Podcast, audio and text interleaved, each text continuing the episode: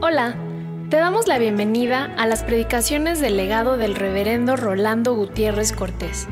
Esperamos que sea de bendición e inspiración para tu vida.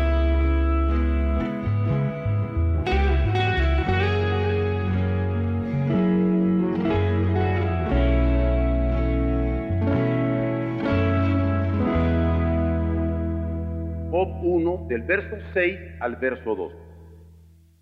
Y una anécdota con que me voy a introducir es la siguiente. Alguna vez al doctor Bart, mi maestro, le preguntaron que por qué él no escribía tanto de Satanás. Y él dice, es que yo soy teólogo, no dabliólogo.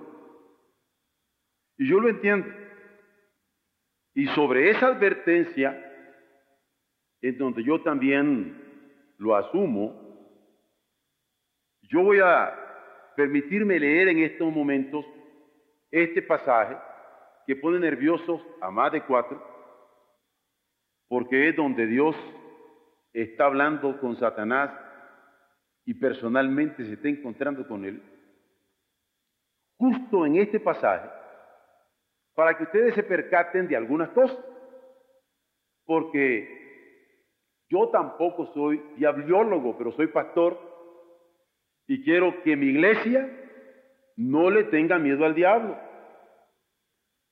El temor lo hemos de tener a Dios. ¿Y por qué? Aquí va.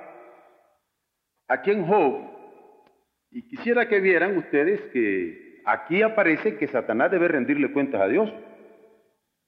Valía la pena que la mente de Satanás la veamos como algo que no se oculta para Dios. Él sabe lo que está tramando. Por eso creemos en Dios. Por otro lado, deberíamos de estar viendo que aunque Satanás está detrás de los males que sufre el mundo, Dios los está controlando. Dios es el soberano. Por otro lado, podríamos ver que Satanás no es ni omnipotente ni omnisciente, Dios es el omnipotente y es Dios el omnisciente. Pero además que nada puede hacer sin permiso divino. Y por último, que cuando Dios le permite hacer algo, le pone límites a su acción y le dice hasta ahí. Este es lo primero. Perdón, hasta ahí. Yo estoy diciendo ya una expresión inadecuada. Bueno, pero mire, antes de leer el pasaje, porque quiero que lo vean bien, quiero que vean esto. Satanás aparece con Dios en los cielos. Ahí están discutiendo. Eso es lo que se ve, está con los hijos de Dios. Y le dice, ¿tú te crees, le dice a Dios, que este joven justo porque no te has dado cuenta que todo se lo ha dado?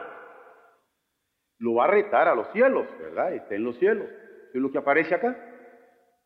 Y a mí lo que me encanta aquí es cuando Dios le dice, mire hijo, en tu terreno vamos a la tierra, allí te voy a probar que Job me va a hacer fiel. Y de los cielos lo baja acá. Con tus reglas voy a jugar. Qué curioso, ¿verdad? Del cielo a la tierra, a la ley y al testimonio. Vamos viendo la Biblia. ¿Ah? Mucha introducción y poca lectura. Vamos a ver la Biblia. ¿Ah? Vamos a ver. Vean ustedes cómo Satanás ataca. Muy serio lo que ataca. Ataca el carácter de Job. ¿Qué es lo que está proponiéndole a Dios?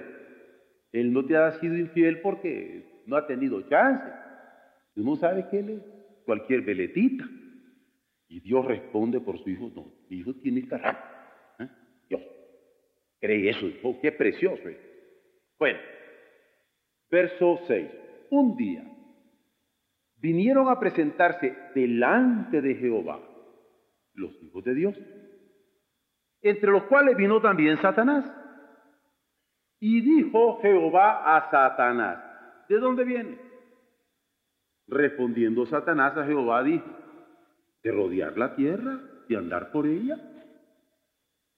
Y Jehová dijo a Satanás, ¿No has considerado a mi siervo Job? Que no hay otro como él en la tierra, varón perfecto y recto, temeroso de Dios y apartado del mal. Respondiendo Satanás a Jehová, dijo, ¿acaso teme Job a Dios de balde? ¿No le ha acercado alrededor de él y a su casa y a todo lo que tiene?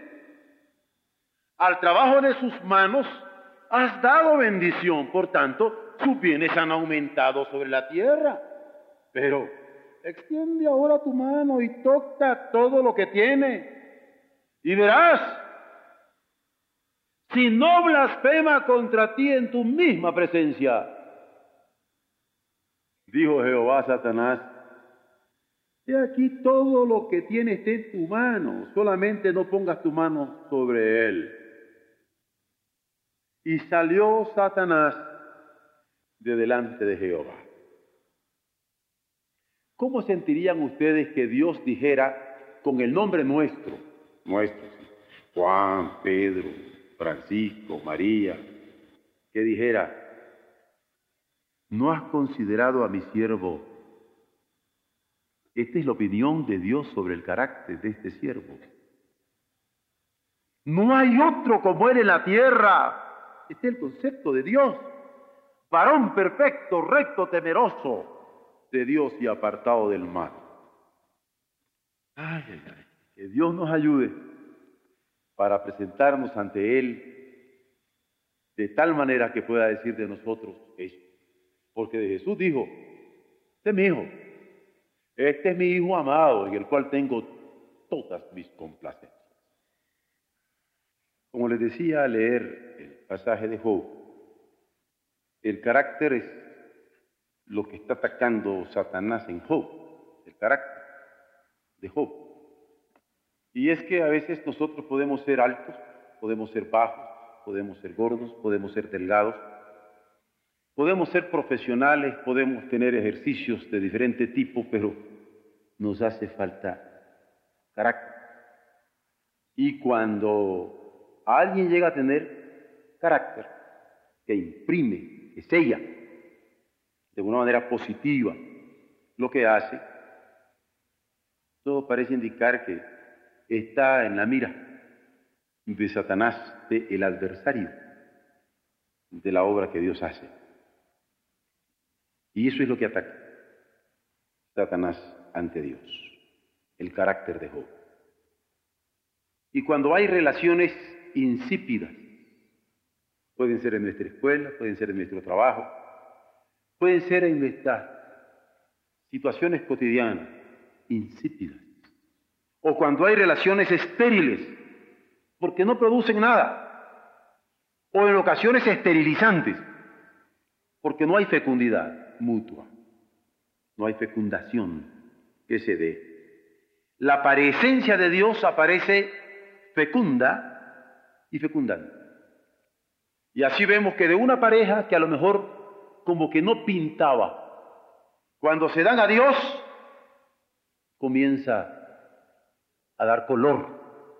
O de una familia que aparentemente era no fructífera, al darle cabida a Dios, la familia entera comienza a tener elementos de amor, de cooperación, y aún su vecindario, su ciudad, su nación, por la fecundación de Dios, se hacen fructíferas. Y este libro, el libro de Job, describe una relación vivificante en medio de circunstancias adversas por la sencilla razón que Dios es amor.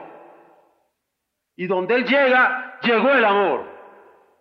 Llegó la relación fructífera.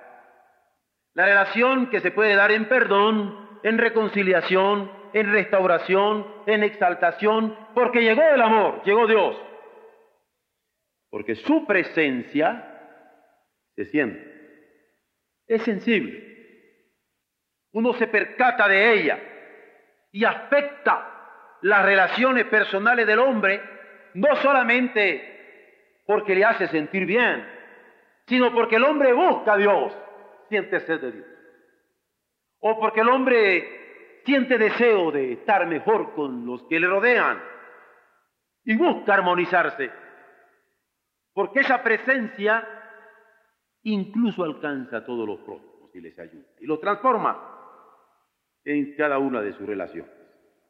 Y se da una extraordinaria coincidencia entre la relación con Dios, porque su presencia nos permite tener limpias nuestras relaciones, nuestra relación con los otros, pero nosotros estamos bien, porque que está bien con Dios y está bien con el mundo que le rodea, pues tiene su conciencia tranquila, como diríamos nosotros. Es un triángulo ético extraordinario. Por eso ponerse en sintonía con Dios es sintonizarse bien con el Creador, redentor y sustentador de una vida salutífera, no solamente saludable,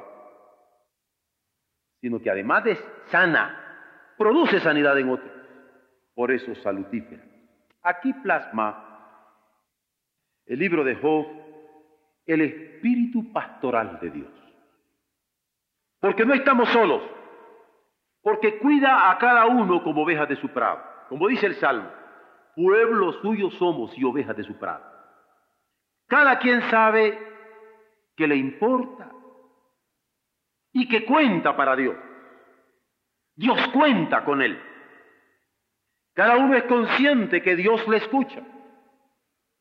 Cada uno es consciente que Dios le atiende. Cada uno es consciente que Dios le sostiene en sus relaciones más íntimas. Y es así como se entiende a joven tanto que modelo de justicia y modelo de piedad. Porque sus relaciones son justas, pero en virtud de una piedad que se encuentra con la piedad de Dios. Así es que se describe el influjo de Dios. Y el influjo es personal. Las cosas tienen influencia y los sistemas, pero las personas que influyen nos dan su influjo y el influjo de Dios es personal con su eterno amor de Padre, no solamente con su amor. El amor de Dios tiene la calidad de eterno nos da dimensión de eternidad, nos permite ver con esa calidad. Su presencia nos influye dándonos esta cualidad, esta consolación, este apoyo, esta ayuda a través de su espíritu. El espíritu de Dios es amor. El Espíritu Santo de Dios es eso, derrama amor en nuestros corazones y el fruto es amor, gozo, paz, justicia, benignidad, bondad, fe, mansedumbre, templanza. Contra estas cosas no hay ley. Allí está Dios. Y el libro de Job es registro de todo un poema que para los literatos es una obra dramática auténtica, pero para nosotros es todo un breviario de relación filial. ¿Por qué?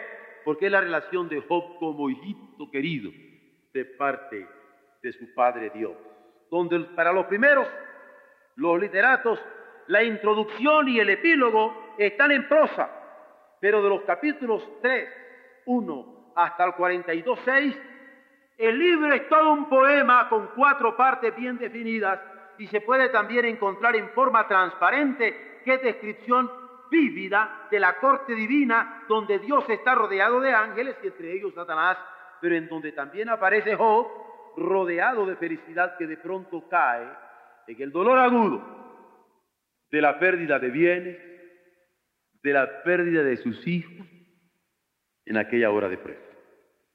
Y aquí está el sitio de ubicación eterna, porque Job está en su sitio, ubicado, pero bajo el amparo eterno del amor de Dios. Está en prueba, pero está situado. Está en prueba, pero está ubicado. Está en prueba, pero en un sitio de ubicación clara está amparado bajo el amor de Dios. Y el que habita el abrigo del Altísimo mora bajo la sombra del Omnipotente. Jehová es nuestro amparo y fortaleza, nuestro pronto auxilio en nuestro sitio, en nuestra ubicación, nuestro pronto auxilio en las tribulaciones. Por tanto, no temeremos aunque la tierra sea removida y se traspasen los montes al corazón del mar. Dios está en medio de ella, no será conmovida. Allí encontramos a Job, ubicado en su sitio, amparado bajo el abrigo eterno del amor de Dios, porque para siempre es su misericordia. Por eso es que en el carácter de Job, en el carácter de Job, nosotros nos percatamos, nos damos cuenta de, nos cae el 20, de que Dios nos fortalece. Y cuando decimos que Dios nos fortalece, no se reduce a saber que nos fortalece en momentos de debilidad, o que nos fortalece en momentos de dolor, o que nos fortalece en momentos de sufrimientos, o que nos fortalece en momentos de prueba. Nos fortalece educándonos. Dios nos educa, es Padre que nos educa y nos educa para hacer su voluntad. Nos forja el carácter. El carácter no se forma, se forja.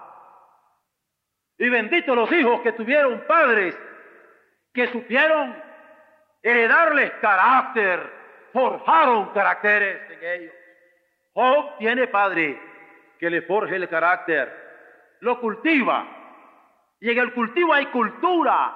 Job tiene la cultura de Dios. Lo estructura en una cultura espiritual, en una cultura moral. No se va a desmoralizar así por así. Es una estructura de dimensión del reino de Dios. Es hijo de Dios. Cultivado por Dios, educado por Dios, sostenido por Dios, fortalecido por Dios para moverse como digno hijo de Dios. Por eso Dios le fortalece y cuando Dios nos fortalece, se constata en su educación todo un desafío mental, porque hay que reflexionar. Hay retos en problemas sentimentales en los que hay que madurar. Pero también hay demandas en los problemas de voluntad porque hay que enseñarse a decidir. Y cuando usted encuentra gente que mentalmente reflexiona, sentimentalmente actúa con madurez y volitivamente sabe decidir, en tanto que hijo de Dios, usted está ante alguien fuerte, fortalecido, sostenido y que sabe en quién ha creído. Este es. Oh, por eso es que Dios dice, Óyeme, ¿no te viste por ahí con mi siervo De carácter. ¿No lo viste? ¿No te diste el gusto de abrazar a mi hijo? Permitan la expresión. Aquí es donde se hace notorio que hay problemas en que se afecte el carácter, como el manejo de limitaciones de diversa índole, sea de sufrimientos, problemas, porque estamos sufriendo, o sea problemas de muerte, que cuando nos encontramos frente a una situación de muerte siempre nos desestabilizamos, pero también de expectaciones del más allá. Porque cuando el sufrimiento aflora o incluso la muerte llega y yo tengo expectaciones del más allá, entonces me percato que el problema me está afectando, pero me está afectando para aguzar mi mirada, mi visión. Y aquí se hace patente los sufrimientos que se explican, pero también los sufrimientos que no se explican. Es donde se queda Job, al helado, ¿no? absorto, sorprendido. Justo entre los problemas que no se explican fácilmente es el por qué se da tanto sufrimiento entre gente buena. Y surgen preguntas irracionales. Es más, surgen preguntas de miedo el miedo siempre es irracional. Siempre. ¿Cómo es que sufre un buen? ¿Cómo es que sufre un justo? justo. Y aterra. Si así le va a este, ¿cómo irá a mí? Es donde uno no puede inteligir, mucho menos capturar, captar, dar razón de aquel sufrimiento. A veces las dudas son sinceras, ¿verdad? A veces las dudas son justas, de justicia. Y es así que se identifica que el dolor afecta nuestro sentido de la vista. Hasta llora uno, ¿no? Afecta el sentido del oído. Se quisiera uno tapar los oídos. No quisiera ni tocarlo. Recuerdo hace la semana pasada que me metieron a terapia intensiva enseñándome el hospital allí en, Guadalajara. Estaba terrible y le dije, mire, yo no soy médico y por eso me di muy clara cuenta que no iba a estudiar de médico. Hasta aquí llego, después me informan de cómo está esto. No soporto eso. Uno no quiere tocar aquello, es tremendo. Y es que el dolor afecta a los sentidos. Pone acelerado el pulso. A lo mejor a algunos de ustedes no, pero a mí sí. Me doy cuenta que el dolor es duro, conmueve. Y cuando uno lo ha sentido y cuando uno lo ha sufrido, o es más, cuando a uno lo ha tocado mitigarlo y lograrlo, se ha sentido feliz, pero cuando no lo ha logrado, pues se ha sentido más que frustrado. Y si algún dolor se ha ido, qué alegría. Ya está bien, dice uno. Pero es que así es el dolor. El sufrimiento que causa el dolor, de cualquier índole. Y Dios tiene en gran estima a sus siervos de modo personal, como se puede ver a través de toda la escritura.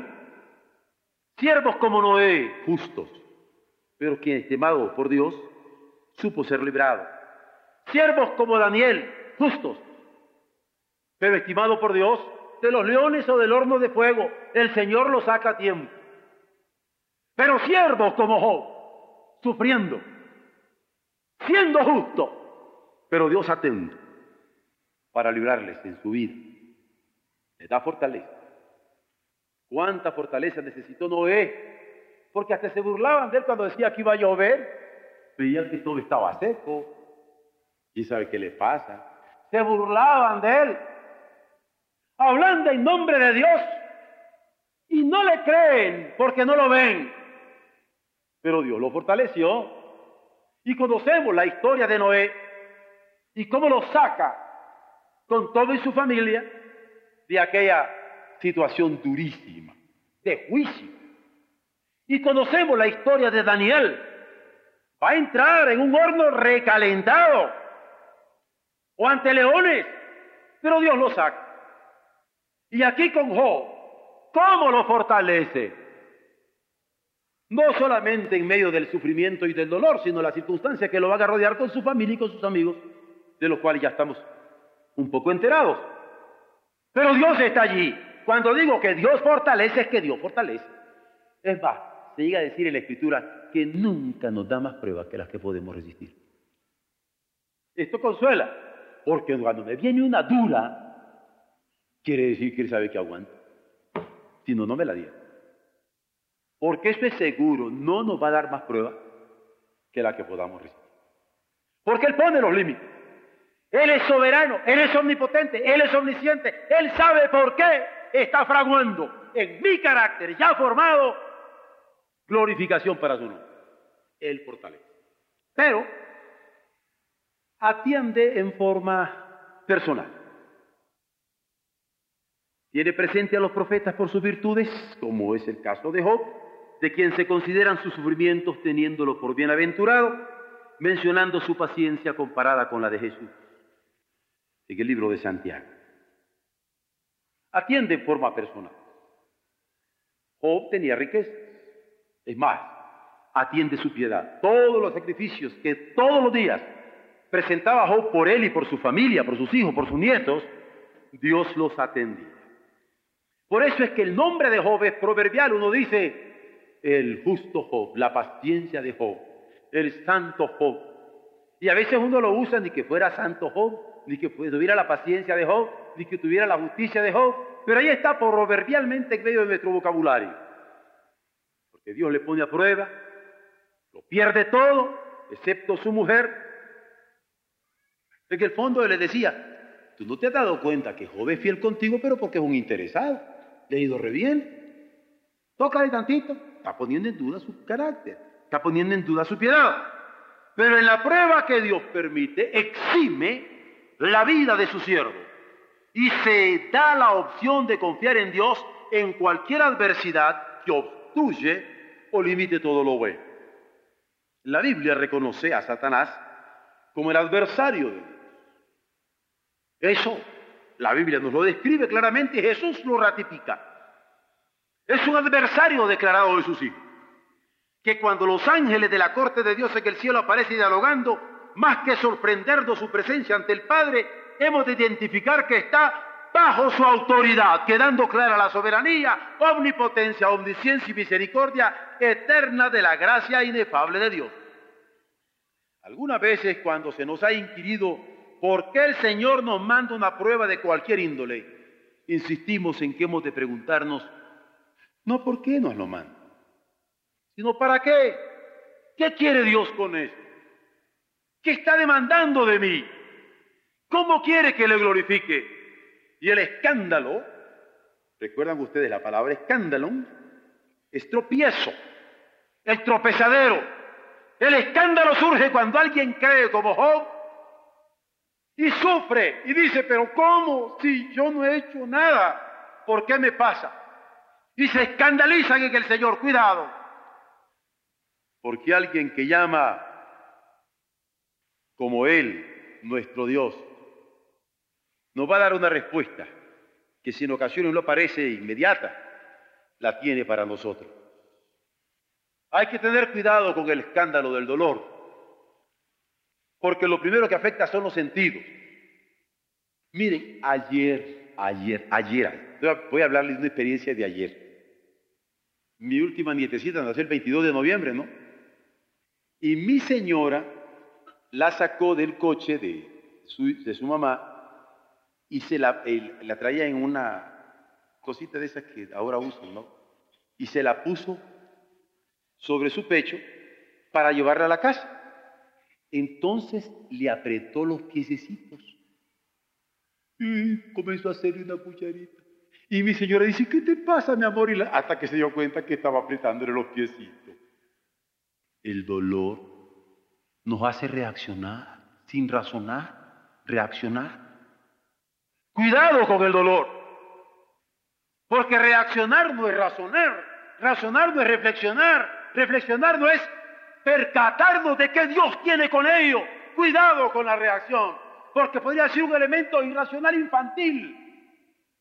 Y es lo que Job en un momento dado tiene como prueba. En un momento dado de sufrimiento, de dolor, tiene como prueba. Porque allí el escándalo del dolor que afecta a los sentidos ha de ser superado, sabiendo que Dios siempre tiene cuidado de nosotros y nos atiende y nos cuida y nos protege.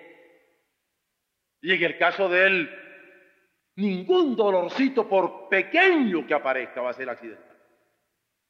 Tiene propósito. Y en nuestro carácter formado y forjado por él, ha de estar esta clara convicción. Dios me ama. Y para mí quiere lo mejor, siempre. Y lo que Él manda, no lo discute. Él es soberano. Así es como podemos adentrarnos en Job el íntegro. El recto, el temeroso de Dios y apartado del mal como el mismo Dios lo describe sufriendo de manera inocente. Pero Dios se glorifica en su fidelidad. Esta palabra glorificación es riquísima. ¿Por qué? Porque cuando el sufrimiento de parte suya, permitida por él, el otro lo puede recibir entendiéndolo y es más, dándole la bienvenida y es más, gozándolo. No tiene que ver nada aquí resignación, ¿eh? En el sentido lato con que nosotros lo ponemos. Yo lo podría aceptar como resignación es un nuevo signo en donde yo me estoy percatando que Dios está haciendo algo conmigo. cuando yo puedo vivir su voluntad con gozo, entonces se glorifica Dios, su nombre glorificado. Este es mi hijo amado, en el cual tengo mis complacencias, que aún en la hora del dolor, del sufrimiento, de la crucifixión, de la muerte, está entregando su espíritu porque redime al mundo. Por ejemplo, vaya ejemplo. Aquí es donde la soberanía del Señor aparece como un desafío para glorificarle en su fidelidad. Bendito sea cuando nos usa como ejemplo de sumisión a su voluntad y disposición de servicio incondicional. Es cuando se entiende el alcance del ven, buen siervo fiel. Sobre poco fuiste fiel, sobre mucho te pondré, porque de quien sirve a los designios de Dios y no se sirve de Dios para sus planes, quien sirve a los designios de Dios y no se sirve de Dios para sus programas, quien sirve a los designios de Dios y no se sirve de Dios para sus proyectos, quien sirve a los designios de Dios, los propósitos de su reino con sentido de eternidad, glorifica a Dios, honra a Dios, es digno de tener a Dios por paz. Por ello la lección que emerge es tremenda. Recuerden que lo tremendo hace temblar siempre. Y la lección que aquí emerge es tremenda. ¿Hasta dónde tengo yo la voluntad de Dios como buena para mi vida? ¿Hasta dónde yo soy un creyente en Dios, un hijo de Dios, un incuestionable siervo suyo? ¿Hasta dónde? Por eso es una lección tremenda, porque todo está sujeto a Dios y ante Dios no hay una sola instancia que no habrá de rendirle cuentas. Dios todo lo conoce. Es más, lo escudriña. Lo escudriña hasta lo más íntimo del ser. De tal manera que más temprano que tarde hace sensible que conoce las intenciones del corazón. Es más, no solamente las conoce, las discierne, las analiza una a una. Y Dios sabe cuándo Dios sabe cómo. Dios sabe dónde está detrás de una prueba. En el cuándo sabe el tiempo. En el dónde sabe el lugar. En el cómo sabe el método, pero Él lo sabe siempre. Cuando está detrás de una prueba que tiene bajo su control. Porque tiene a su siervo para cumplir sus designios. Solo Él es omnipotente. Solo Él es quien lo sabe todo, porque todo lo puede. Y cuando todo lo conoce, también todo lo prevé. Decir que su autoridad es indiscutible. ¿Cómo hacemos? ¿Mm? Mire, la autoridad es racional. Si Dios es el autor, yo reconozco lo que me está viniendo con el sello de su autoridad, ¿para qué lo discute? ¿Mm? Es ponerse con Sansón a la patada, ¿no? Perdonen la expresión. No lo discuto. Lo que viene de él, lo que tiene a él por autor, a mí me tiene por cierto. Así de sencillo. Por eso cuando viene de parte de Dios, bienvenido lo que venga y nada queremos hacer sin su consentimiento. Hemos de estar sintonizados. ¿Qué quiere Dios? En este mundo que rodeaba a Job, lleno de injusticias, él es destacado por justo porque había tanta injusticia. ¿Qué quiere hacer Dios a través del justo Job, aunque sufra? Que sufra, pero que la justicia en el mundo le tenga a él por instrumento. Amén. Eso es. Porque Él es el autor, yo lo acepto.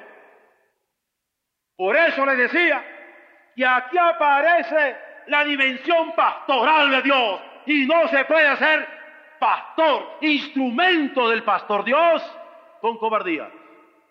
Los precios se pagan. Los costos son costos. Y cuando la iglesia, como sacerdote, porque ejerce el sacerdocio de todos los santos y ejerce su ministerio pastoral, está sintonizada con la voluntad de Dios, glorifica a Dios y vive su designio. Tu nombre sea siempre magnificado en mí y glorificado en mi conducta. Vean ustedes que es interesante que si bien la humanidad no fue testigo del principio de Satanás,